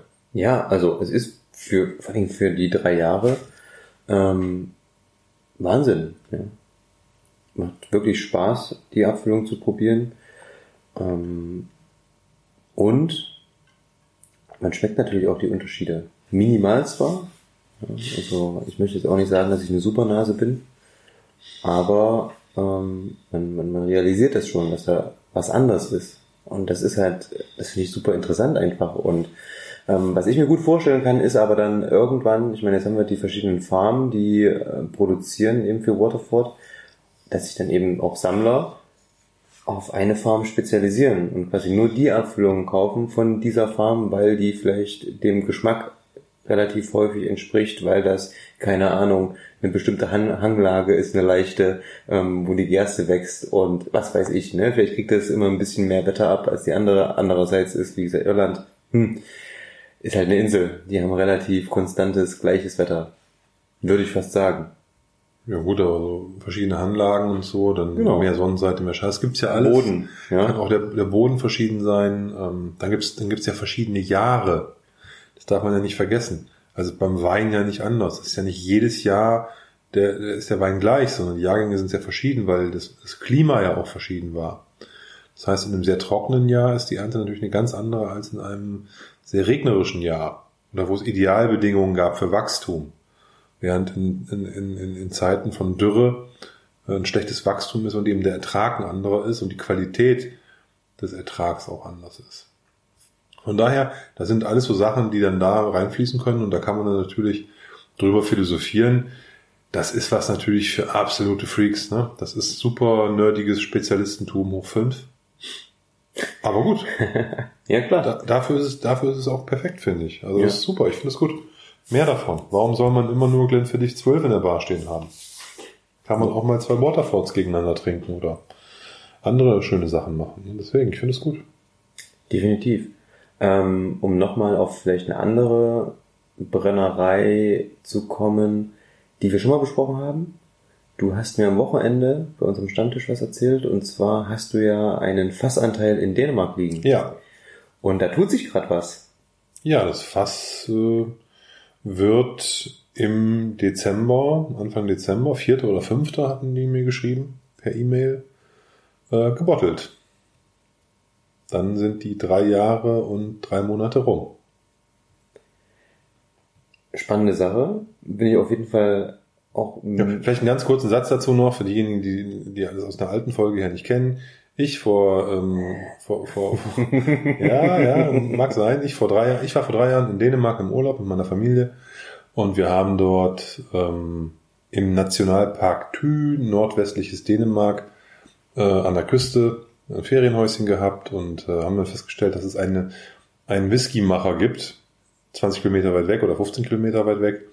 Und da habe ich dann ein Tasting gebucht und bin dahin und habe halt auch quasi eine, eine Farm entdeckt, einen Biobauernhof, der eben dort mit einer befreundeten Brennerei aus seinem eigenen Getreide, vergessene Sorten, die der anbaut und so, ne, und daraus dann eben Whisky macht. Und es war, war extrem lecker alles, was die da hatten. Und äh, man konnte dann dort einen Fassanteil von 10% eines 50 Liter Fasses kaufen. Und das mhm. habe ich dann gemacht. Und das Ganze wird äh, im, im äh, Anfang Dezember halt gebottelt, jetzt nach drei Jahren und drei Monaten. Ganz spannend. Wenn das Ding dann soweit ist, dann können wir dazu auf jeden Fall auch nochmal hier eine Runde drehen im Podcast. Da spannend, da steht auf dem Anteilsschein, den man für seinen, seinen, seinen ähm, seinen Fassanteil bekommt, steht sogar die Gerstensorte drauf. Die sind auch extrem ähm, transparent, was diese ganzen Themen angeht. Und da steht, welchen, mit welchem, also den Malz, also wie das gemälzt ist, mit welchem Grad und all so ein Kram steht da alles drauf. Ja. Finde ich gut. Eben diese, diese Transparenz wird ja immer wichtiger. Und ähm, dass das eben nicht nur Schotten ihren können, ähm, ist ja auch klar. Und es ist echt cool zu sehen, dass es halt auch in anderen äh, Ländern, in anderen Brennereien aufgegriffen wird. Ich weiß gar nicht. Gibt es da ein deutsches Äquivalent, die so krass transparent sind? Also ich weiß, es gibt einige deutsche Brennereien, die natürlich ihr Malz irgendwie ähm, in Buxtehude beziehen. Also auf jeden Fall nicht lokal, auch nicht aus Deutschland, oft irgendwie Belgien, oft Schottland, ähm, manches vielleicht ähm, von, ähm, gibt so viele, ich glaube eine oder so viele Großmelzereien gibt's ja auch nicht. Ähm, ich fand's witzig, mein, mein, mein Papa ist in der Landwirtschaft tätig und die stellen jetzt ähm, Braugerste her. Äh, eigentlich wäre das ja auch mal interessant zu wissen. Also es ist ja eigentlich für eine große ähm, Brauereigruppe wird es hergestellt und, und dann geliefert, aber man kann es, glaube ich, nicht so einfach kaufen. So. Okay. Und ähm, für deutsche Brenner weiß ich nicht, ob das funktionieren würde. Ob die sagen können, okay, wir haben jetzt hier eigentlich eine Farm, wir machen unser eigenes Getreide, wir melzen das selber, wir machen dann daraus unseren Whisky. Gibt es schon? Ich wüsste nicht, dass, dass das gibt. Aber ich will es auch nicht ausschließen. Wie viele hunderte Brennereien gibt es in Deutschland? Keine Ahnung. Da wird vielleicht auch yes. da wird vielleicht auch irgendein Bauernhof dabei sein, der das irgendwie selber macht. Das weiß man halt nicht. Guck mal, in, du, in Deutschland kann auch jeder Whisky brennen. Der, äh, also jeder, der, der, der letzte ja. Obstler herstellt, kann auch einen Whisky machen. Du musst da einfach nur ein Korn zwei Jahre ins Fass legen, dann ist es ein Whisky. Das weiß ja. ich, aber. Von daher, also könnte ich mir das schon vorstellen. Aber ich, ich weiß es jetzt auch nicht. Also mir ist da nichts bekannt, dass es da einen gibt, der da diese, so einen krassen Ansatz verfolgt. Ja, weil es gibt ja, wie gesagt, so einen Haufen, auch ähm, was du gerade sagtest, ne, so kleine Unternehmen, die halt ähm, brennen, warum soll da nicht ein ähm, Bauernhof dabei sein oder ähm, ähnliches, die ihr eigenes ähm, Malz ähm, herstellen. Aber das ist, wie gesagt, ich habe mich letztens ähm, in, in, in, in Freiburg auf ähm, Schloss Neuenburg. Das hast du, glaube ich, im letzten Podcast Mit dem Brenner unterhalten, genau. Und da ging es ja eben genau darum, dass er zum Beispiel ähm, versucht hat, rauchiges Malz in Deutschland zu beziehen. Das gibt's einfach nirgendwo, wenn du ähm, Torfmalz willst. Wir haben in Deutschland Torfvorkommen. Ja. Ja, im Norden. Ähm, wir haben sicher auch irgendwo im Süden ein paar Hochmoore oder sowas. Kann ich mir nicht anders vorstellen. Ist aber bisher noch keiner auf die Idee gekommen, das mal zu nutzen und einfach mal zu sagen, los komm, wir nehmen mal deutschen Torf. Und machen dann ein Produkt, was eben Deutsche Dorf. Naja, klar. ähm, der halt hier irgendwie regional irgendwo wächst. Ja. Äh, was heißt wächst? Wuchs. Wuchs und dann vertorft wurde quasi. Ähm, und ich meine, das ist ja dann auch, im Torf sind ja dann eben die Pflanzen drin, die typisch für die Region sind. Wäre total interessant für mich zumindestens. Ja, du, definitiv wird, äh, wird die Torftextur in Norddeutschland eine ganz andere sein wie von Eila oder wie aus den Highlands oder wie aus Irland. Ja. Das wird mit Sicherheit eine ganz andere sein. Von daher ist das, klar, kann auch spannend sein. Mir ist gerade ein was eingefallen. Wir haben ja gerade kurz die Diskussion gehabt und ich habe ja die Frage gestellt, gibt es sowas, ähm, dass eben Getreide ähm, angebaut wird von einem Bauernhof etc. pp., was dann auch gebrannt wird? Und ähm, mir ist gerade eingefallen, ich hatte mal über ähm, meinen mein Blog Kontakt zu einer Brennerei, einer kleinen, und die heißt ähm, Fesslermühle. Und die Fesslermühle stellt einen Whisky her, der heißt ähm, Metamalt oder Metamalt. Und also nicht Metal Malt, sondern Meta. Genau. M-E-T-T-E-R. Genau. Metamalt Whisky stellen die her und die machen das so. Die ernten ihr eigenes Getreide, melzen das und verwenden das für einen Whisky. Und der Whisky, muss ich sagen, der war wirklich, wirklich gut. Die machen echt einen coolen Job, kennt kein Schwein. Also die ich wollte gerade sagen. Das scheint ja eher ein Secret Mall zu sein. Ja, es ist absolut ein Secret Mall, weil die sind auch, glaube ich, relativ klein. Aber ähm, ich glaube, der, der Junior im Endeffekt der Firma, der ist wirklich sehr Whisky interessiert und ist auch im Endeffekt der Brenner und so. Und ähm, total interessant. Also ich war, ich habe den probiert, das war vor zwei Jahren irgendwie um die Weihnachtszeit. Die waren so freundlich und haben mir damals ähm, eine Flasche zur Verfügung gestellt zum Probieren. richtig cool. Okay. Und der hatte damals, glaube ich, drei Jahre oder so. Wenn der mal noch ein bisschen Alter bekommt, dann wird das ähm, interessant werden, definitiv. Ja, ich meine, da, da sprechen wir wieder über die Tücken oder Hindernisse, die, die den Genuss von deutschem Whisky halt irgendwie auch so ein bisschen schwierig macht. Das ist oft mit sehr hohen Preisen verbunden. Ich finde deutsche Whiskys oft sehr teuer im Vergleich zu den Schotten oder den Iren. Und was man auch sagen muss, die haben oft extrem schlechte Fässer. Das finde ich immer ein bisschen schade. Ne, man nimmt oft so irgendwelche neuen Holzfässer einfach, Virgin Oak.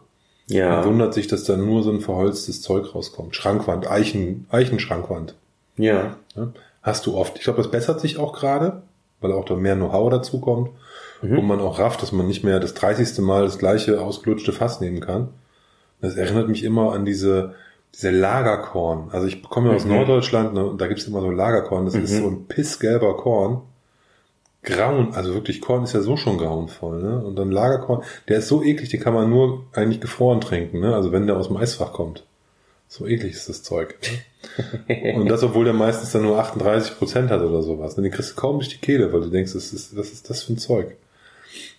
Und das ist, ist halt, hängt halt damit zusammen, dass die halt so ein Fass irgendwie 30 Mal nehmen oder so, weißt du? Das ist halt nicht, nicht Third Fill oder sowas, weißt du, sondern da, da hat schon der Opa seinen Korn reingekippt, weißt du? Ja, der wird auch nicht verjüngt, ne? Wie das in Schottland gemacht wird, dass die Fässer nochmal ordentlich ausgeschabt werden, nochmal ausgebrannt, nochmal ein bisschen aktivieren das Ganze. Nö, einfach neu reingekippt. Einfach reingekippt, drei Monate, vier, sechs Monate drin gelassen, rausgeholt, abgefüllt, ne? Das ist halt. Ja, und das ist, ich glaube, da hat ein Lernprozess stattgefunden, Ja. auch durch diese Whisky-Bubble, ne? Weil dieses, durch diese vielen Diskussionen um Fässer, was es alles gibt, was man durch Finishes machen kann, etc., etc., etc. Dadurch hat auch, glaube ich, da ist da Bewegung auch in die deutsche Szene reingekommen, der, der, der Brenner. Und dadurch sind hier, ist hier auch viel mehr Know-how aufgebaut worden zu Fässern. Mhm. Das glaube ich schon. Das, ja, wie gesagt, Fass bringt halt auch wahnsinnig viel, also den meisten Geschmack einfach mit rein. Ist halt einfach so, wenn du scheiß Fässer hast, hast du einen scheiß Whisky. Ne? Ähm, andererseits macht ein gutes Fass einen scheiß Whisky auch nicht zu einem guten Whisky. Schwierig. Es ist wie Ja. Kosmetik im Endeffekt. Ne? Du kannst natürlich vieles übertünchen, aber perfekt wird's vielleicht trotzdem nicht. Höchstwahrscheinlich sogar nicht. Ja, und auch da muss man halt gucken, ne? nimmt man jetzt äh, den feinen Pinsel oder die Schminkflinte, ne? Das ist halt bei den Fässern genauso. Mhm. Da gibt's dann die Knallfässer, die den Whisky in drei Monaten schwarz machen. Oder da gibt's eben halt feine Bourbonfässer, die halt dann eben ganz äh, elegante Geschmacksaromen ähm, in den Whisky bringen. Ja, das ist halt deswegen. Also ich glaube, ich glaube, da gibt's äh, gibt's ganz viel zu entdecken. Ähm, aber du hast recht. Ähm, oder oder ähm, was du gerade angedeutet hast, es gibt dann wahrscheinlich auch viele Perlen, die man gar nicht kennt, weil die halt irgendwie alle zwei Jahre mal ein Fass abfüllen ähm, und da wen, so wenig rausbringen und in so kleinen Chargen unterwegs sind. Das, das ist ja auch oft so, gerade diese ganz kleinen, das Zeug ist ja ausverkauft, wenn die das auf den Markt werfen. Das stimmt. Ne? Ähm, ich habe ja gerade gelesen nochmal, ich bin gerade einfach mal auf die Webseite von der ähm, Fessler Mühle gegangen mit ihrem Metamalt. Ähm, ja, die haben teilweise Auflagen von 500 ähm, 0,5 Liter Flaschen. Erscheint uns vielleicht gerade nicht viel, aber wenn man nicht bekannt ist, die muss man trotzdem erstmal loswerden. Klar. Ne? Ähm, also ist, glaube ich, so ein zweischneidiges Schwert. Ist immer interessant, also wenn ich auch irgendwie unterwegs bin, keine Ahnung, wir sind immer mal in, in, in Süddeutschland bei Freunden, keine Ahnung, in, der, in so Heidelberg und Umgebung. Wir sind immer mal Berlin-Umgebung, fahren mal in Spreewald, planen gerade irgendwie mal ähm, auch wieder Süddeutschland, also Schwarzwald oder sowas zu machen. Ich halte da immer meine Augen offen, wenn ich irgendwo eine kleine Brennerei sehe oder so, dann gucke ich immer schon mal rein, weil ich das cool finde. ist einfach interessant, dann Klar. irgendwie diese kleinen Mini-Fasslager zu sehen, die teilweise in Scheunen sind, die teilweise in alten Gemäuern sind. Finde ich total cool. Und ich finde es auch cool, wie gesagt, dass ähm, die Leute ähm, sowas machen. Oftmals finde ich aber auch, ist es so ein bisschen übertrieben. Warum muss man unbedingt Whisky machen? Man kann doch sich irgendwie nach dem Motto ähm, Schuster bleibt bei, bei deinen Leisten auf die Sachen konzentrieren, die man hier macht. Ich meine, die Spirituose in Schottland wächst halt nicht viel anderes als, Gerste. Ne? Wir gehen irgendwie in den süddeutschen Raum, da haben wir ähm, vor allen Dingen Früchte, Äpfel, Baumobst und so weiter und so fort. Und alle brennen ja im Endeffekt das, was im Übermaß so ein bisschen vorhanden ist, ne, um es vor dem Mhm. Verfall zu schützen. ähm, oder woraus man halt auch gut Alkohol einfach machen kann. Ne? Ja. Und ähm, ich finde es irgendwie viel interessanter, auch wenn ich im Urlaub bin, ähm, dann die regionalen und für dort typischen Produkte zu probieren. Natürlich ist es cool, irgendwie eine Whiskybrennerei dort zu sehen und mir die anzugucken, aber ich irgendwie, ich finde es irgendwie interessanter, dann wirklich die lokalen Sachen auch zu probieren. Keine Ahnung, typisch ähm, bayerischer Wald, Bärwurz und Blutwurz. Ähm, finde ich total cool. Aber die meisten sagen jetzt so, okay, die sehen halt auch, mit Whisky lässt sich Geld verdienen. Ja. Also ich meine, ich glaube, viele von denen trinken halt auch einfach gern Whisky, weil es auch eine wirklich sehr gute Art einer Spirituose ist. Und wenn du dann eine eigene Brennanlage hast, denkst du, Mhm. ja, das könnte ich vielleicht auch mal probieren. Ja, das, das verstehe Ne? ich auch. Also das ist so, aber du hast völlig recht, das ist, wenn man, wenn man sehr gut in Obstler ist und einen, einen, einen tollen Willi brennt und meinetwegen noch einen tollen Kirschlikör brennt oder Ja. irgendwas, ne? Oder einen Kirschgeist oder sonst was macht, das heißt ja nicht, dass man deswegen auch einen guten Whisky machen kann. das, Und das ist das eine. Und das andere ist, ich finde, in dem Bereich, in dem man ist, sollte man doch auch versuchen, die Energien darauf zu verwenden, das, das klassische Produkt besser zu machen. Mhm. Ich verstehe zum Beispiel nicht, warum Korn so scheiße schmeckt. Weil ein, ein aus Weizen oder aus Roggen hergestelltes Destillat, was man dann noch mit einem entweder, entweder Blanco, also pur genießt, oder meinetwegen auch durch Fassreifung veredelt, kann richtig cool sein. ja, absolut. Und aber wie gesagt, im, also norddeutscher Lagerkorn, ey, da kriege ich jetzt eine Gänsehaut, wenn ich da, guck mal hier, ich kriege hier eine richtige Gänsehaut, wenn ich daran denke. Krass. Das, und das ist keine positive, ehrfürchtige Gänsehaut, Ja, es ist ja. eher so eine, so eine Ekelgänsehaut, weißt du? Da gibt's, es gibt, mag mit Sicherheit auch, und da jetzt bitte keinen Shitstorm lostreten hier, es mag mit Sicherheit auch den einen oder anderen Hersteller von Kornbränden geben, der das sehr, sehr gut macht. Ja, aber ich habe sowas noch nicht gesehen und ähm, ähm, ich habe schon wirklich einige Korns auch schon probiert. Das für mich war das alles irgendwie, das ist eigentlich Säuferstoff. Ist bei Korn, also ich, du musst mich kurz aufklären, Korn ist im Endeffekt völlig boogie, welches Getreide reingeht? Oder ist es immer Weizen? Oder ist es immer eine besondere Getreideart? Oder um, Das weiß ich ehrlich gesagt nicht genau. Ich kenne nur Weizen und Roggenkorn. wo ist der Unterschied zum Whisky bis zum New Make? Ich bin mir da nicht sicher. Also oft Korn wird oft niedriger abgefüllt. Mit 35? Dra- 30 bis, bis, bis 38 Okay, verstehe ich. Und es ist halt ungereift. Ja, verstehe ich auch. Und da hört es fast schon auf. Aber ich weiß, es ist, es ist halt, also ähm, ein, ein, ein, ein Weizen oder ein Roggenkorn ist halt immer extrem bissig. Der hat ganz komische, ich finde, es sind immer Fehlnoten drin. Also ich kann das, ich kann das nicht trinken. Da wird, Okay. mir, da wird einem richtig schlecht, schon vom Geruch. Ja, weil ich überlege gerade so, ich, wenn, du- wenn du den Korn brennst, nur aus Roggen, von mir aus, hast du ja im Endeffekt, fehlt ja nur noch die Fassreifung zum Rye. Genau. Und auch ein, ein, ein, ein Weizendestillat mit einem tollen Fass, wie die Amerikaner das machen manchmal. Ja. Ne, da kommen, da, da kommen ja auch tolle Sachen bei raus. Ich, ich weiß nicht, ob es an den, an den, an den Brennanlagen liegt oder an der, an dem, an dem Prozess oder wie die das Ganze Mhm. verdünnen oder sowas. Keine Ahnung. Aber ich, ich meine ja gerade, ne, ich glaube, es hat Riesenpotenzial. Ich sehe dann nur relativ wenig gute Produkte. Was die in Norddeutschland dann oft machen, die machen dann aus diesem Korn halt irgendwie einen Kräuterschnaps. Ne? Also viel Zucker, dunkle Farbe, so, auf, so Richtung Ja. Jägermeister oder Ja. sowas, weißt du? Ja. Und da gibt's da, da gibt's ja auf, hat ja jede von diesen Brennereien hat dann auch irgendwie zwölf ähm, irgendwie Kräuter ähm, und, und, und, und so bunte Dinger halt irgendwie, wo dann irgendwie Erdbeer, Erdbeerschnaps und sonst was ist, ne? Ja. Ähm, das kann man alles machen. Da ist ja auch gar nichts gegen zu sagen.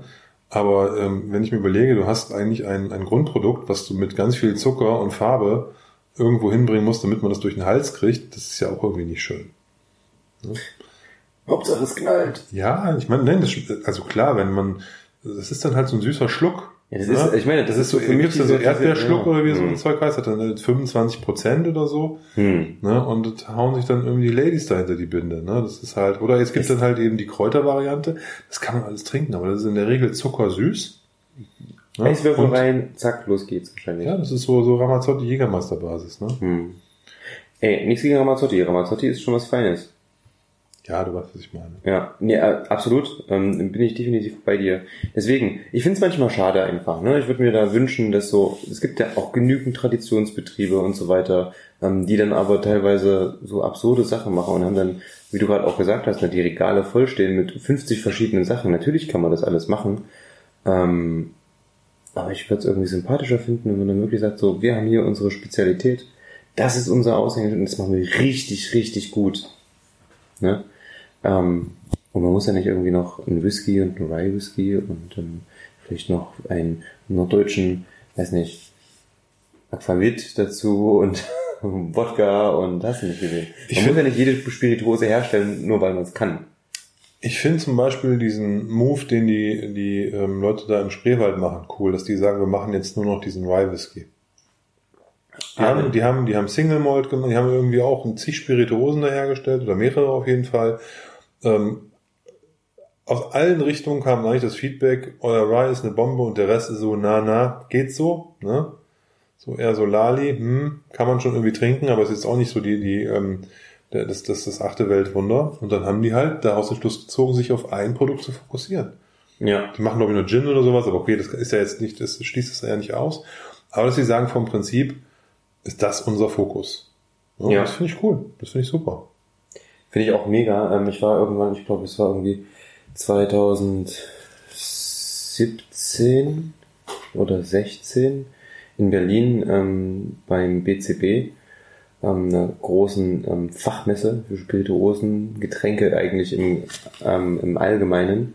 Und ähm, da habe ich die, die, die Jungs ähm, am Stand kennengelernt und habe die Sachen probiert. Es war wirklich so, der, der Rye ist einfach ein Knaller. Ähm, die haben dann auch bei den, bei den Single Malls, ähm, glaube ich, gab es Sachen mit, mit Rotwein-Finish und solchen Späßen. Das ist auch lecker gewesen. Aber der Rye, der sticht halt auch wirklich raus und der ist echt cool. Und ich glaube auch vor allen Dingen hat er so einen mega Hype, na nicht Hype, aber so einen Aufwind erfahren durch die ganze Bar-Szene, die halt alle total begeistert waren, die den verwendet haben. Ähm, haben eine coole Geschichte dahinter, haben eine schöne, ähm, ist ein nettes Ausflugsziel, ja. Ähm, wir wären ja theoretisch eigentlich in diesem Jahr, wenn wir auch mal in die Brennerei gefahren. Ja. Wir Mhm. ähm, waren ja eingeladen, dann kam uns Corona leider ähm, dazwischen. Ähm, macht auf jeden Fall einen sehr sympathischen Eindruck. Und wie gesagt, das Produkt macht Spaß. Und dann zeigt auch diese, diesen Ansatz, wir, wir haben erkannt, wir können das, wir machen das gut, wir konzentrieren uns darauf. Und selbst wenn du jetzt diesen Rye hast und sagst, der ist richtig gut, dann kannst du immer noch sagen, wir bringen den mal in einer 47% Version, einmal in einer 55% Version raus. Wir bringen mal eine Version raus, die vielleicht fünf Jahre älter ist. Weißt du, da kann man ja auch mit spielen, auch wenn man jetzt äh, sozusagen da sein Fokusthema hat. Ne? Das finde ich, ist halt von daher, da braucht man glaube ich dann nicht noch sagen, wir müssen jetzt noch einen Obstler machen und wir müssen Mhm. noch das machen Mhm. und äh, jetzt machen wir noch einen, irgendwie einen Gurkenbrand, weil wir im Spreewald sind. Ne, Das bestimmt, glaube ich, bei denen. Das kann ich nicht ganz verstehen. Aber das Ding ist, ähm, auf der anderen Seite, bei so kleinen Unternehmen verstehe ich natürlich auch, dass die ihr Sortiment irgendwie breiter aufstellen müssen, um natürlich auch vielleicht mehr Kundschaft zu bedienen, in Form von, okay, der eine hat halt den Geschmack, der andere den und so weiter und so fort. Die wollen also vielleicht, naja, sie müssen halt auch mehr Umsatz generieren wahrscheinlich dadurch. Du, alles Weil es gut. natürlich nicht einfach ist, als ein kleines Unternehmen ähm, zu Bes- Bestand zu haben. Und dann sucht man sich natürlich jede Nische und wenn gerade Whisky ein Trend ist und dann ist es vielleicht, war es vor zwei, drei, vier, fünf Jahren ähm, Gin, da hat man halt einen Gin gemacht, jetzt ist es Whisky, dann macht man Whisky. In zwei Jahren macht jeder einen Rum ähm, und ähm, in fünf Jahren wird's Mezcal sein, den die Leute machen und die bauen dann in ihren Gärten ähm, Agaven an. Ich würde sagen, schwierig, ne? Den musste ja zehn Jahre, musste den Kram irgendwo einbuddeln und so. Nee. Also ich glaube, ja, du hast völlig recht natürlich. Und ich, ich, ich würde das jetzt auch keinem nachtragen, so wie ich denen das auch nicht nachtrage, dass es von denen jetzt auch einen Gin gibt. Weil du hast natürlich recht, da kommst du da in, in, in in die Distillerie oder siehst dieses Line-Up von denen und dann bist du halt kein Whisky-Trinker und dann gehst du da raus, ohne was zu kaufen. Genau. Und einen Gin nimmt heute jeder irgendwie mit und dann ist gut. Das ist, ist auch völlig fein. Nur die Frage ist, was ist die Identität, was ist unser Kernprodukt Mhm. und was ist wirklich gut? Und darauf dann sozusagen sich zu fokussieren, dass man dann noch irgendwelche anderen Sachen mal mitmacht, um auch Geld zu verdienen, ist ja alles fein. Also das würde ich jetzt auch nicht, würde ich auch gar nicht negativ sehen. Passt schon. Ja, das ist wie, wenn ein, ähm, wenn wir auf einer Whisky-Messe sind und ein uns sehr bekannter ähm, Whisky-Mensch, der zum Beispiel auch auf Whisky-Messen gerne seinen Stand aufbaut, wenn der nicht nur Whisky im Angebot hat, sondern auch Whisky-Bowle. Deckt er halt auch. Da kommen vielleicht die, die Herren und sagen, oh, heute mal einen richtig guten Whisky. Und dann hat der nämlich genau an dem Stand auch was Leckeres für die Ladies zum Beispiel, die vielleicht, oder andersrum, vielleicht ist die Lady sagt so, ich bin Whisky-Fan und der Herr sagt so, oh, ich habe eigentlich Bock auf eine Bowle oder so. Auch cool. Ähm, verstehe ich alles deswegen vollkommen. Es soll hier auch überhaupt kein, ähm, kein, keine, ähm, kein Diss sein gegen Unternehmen, kleine Bauernhöfe etc. pp, die sich natürlich auch breiter aufstellen. Nein, und nochmal, also es ist ja auch cool, wenn, die, wenn, wenn, wenn da jeder probiert und alles macht und so. Deswegen, die, äh, die hunderte von Brennereien, die irgendwie jetzt hier in Deutschland Whisky machen, sollen sie alle tun. Wenn da ein paar Gescheite bei rumkommen, dann ist uns ja schon allen geholfen. Das ist ja gut. Sehr schön. Lieber Olli, es ist spät. Es ist schon sehr spät, ja. Wollen wir noch mal ein, ganz kurz noch mal die Nase in, das, in den Diensten reinhalten? Das kannst du gerne machen. Mein Glas ist leer. Dein Glas ist leer. Er Aber ich kann nicht leere Glas, weil das ist ja nochmal immer sehr interessant. Ähm, ich habe hier ungefähr so noch zwei, drei, vier, fünf Tropfen drin. Und ähm, im leeren Glas wird das Ganze ja nochmal intensiv, also gefühlt zumindest intensiver, weil dieser kleine Tropfen, der noch drin ist, bekommt natürlich wahnsinnig viel Platz. Ich mache das immer gerne am nächsten Morgen. Ähm, vor allem bei rauchigen Whiskys. Macht echt Spaß. Was hast du? Ich finde, er hat sich nicht so sehr stark verändert. Ich dachte, du willst nochmal reden. Er hat sich nicht so sehr stark verändert. Ich finde, er hat ein bisschen einen Tick dunklere Noten nochmal gekriegt. Und er wird für mich etwas teigig. Das habe ich jetzt so nicht, aber. Also Gefühl, ja. Riech hier mal rein. Ja, das ist noch deutlicher, du hast recht. Du hast schon recht. Ja, das ist wie so ein, wie ein, wie ein süßer Teig, so ein bisschen. Ja. In der Nase zumindest aktuell. Also hier geht auf jeden Fall was. Diensten 18. Wir wünschen euch viel Spaß bei dem letzten kleinen Fläschchen, falls es noch zu ist. Mhm. Also hat sich gelohnt, den auf jeden Fall mit reinzunehmen. Hätte ich ja nicht gedacht, ne? Was? Ja, dass der was kann. Ja, komm, 18-Jähriger. Ja, also wie gesagt, bei der Nase bin ich immer noch ein bisschen zwiegespalten. Ähm, jetzt mit dem Lernglas finde ich es schon ganz, äh, ein bisschen angenehmer, ähm, weil die hat mich vor ein bisschen wirklich überfordert. Ähm, am Gaumen echt coole Sache. Ähm, schöne Alkoholstärke auch, bleibt schön im Mund, kann man auf jeden Fall machen. Aber andererseits muss ich nicht im Regal haben. Nein, also es ist jetzt kein kein kein kein kein Wow Must Buy so, mhm. ne? aber es ist ein absolut mehr als solider 18-Jähriger für einen super Kurs. Also wer den jetzt hat oder wer den sich den kaufen kann, der macht nichts verkehrt. Es ist, das ist halt, ist halt ein sehr klassisches Produkt eigentlich, finde ich. Auf jeden. Und von daher sowas, wenn man sowas auch mal wieder möchte. Und wenn ich mir die, diese, diese Standard-Range von 18-Jährigen angucke, die sind entweder oft sehr teuer oder die haben nur 40 Prozent sind dadurch sehr flach. Mhm. 18, Glenlivet 18, tut mir leid. Das ist halt alles deutlich schlechter als das hier. Absolut. Ja, deswegen. In dem Sinne, in zwei Wochen. In zwei Wochen, also am 27. ist der Sonntag, 27.09. Mit Leon und Paddy. Paddy. Von den Malt Mariners. Er hat's geschafft. Äh, ich habe ein bisschen geübt. Ja, wir freuen uns auf jeden Fall mega. Ähm, ihr euch hoffentlich auch. Das wird für uns auch, wie gesagt, wieder was Neues, denn wir haben das erste Mal zwei Gäste am Stissel. Sehr gut. Ähm, von daher, seid gespannt. Habt eine schöne, nein, anderthalb schöne Woche im Endeffekt. Bis bald. Bis dann. Ciao, ciao. Tschüss.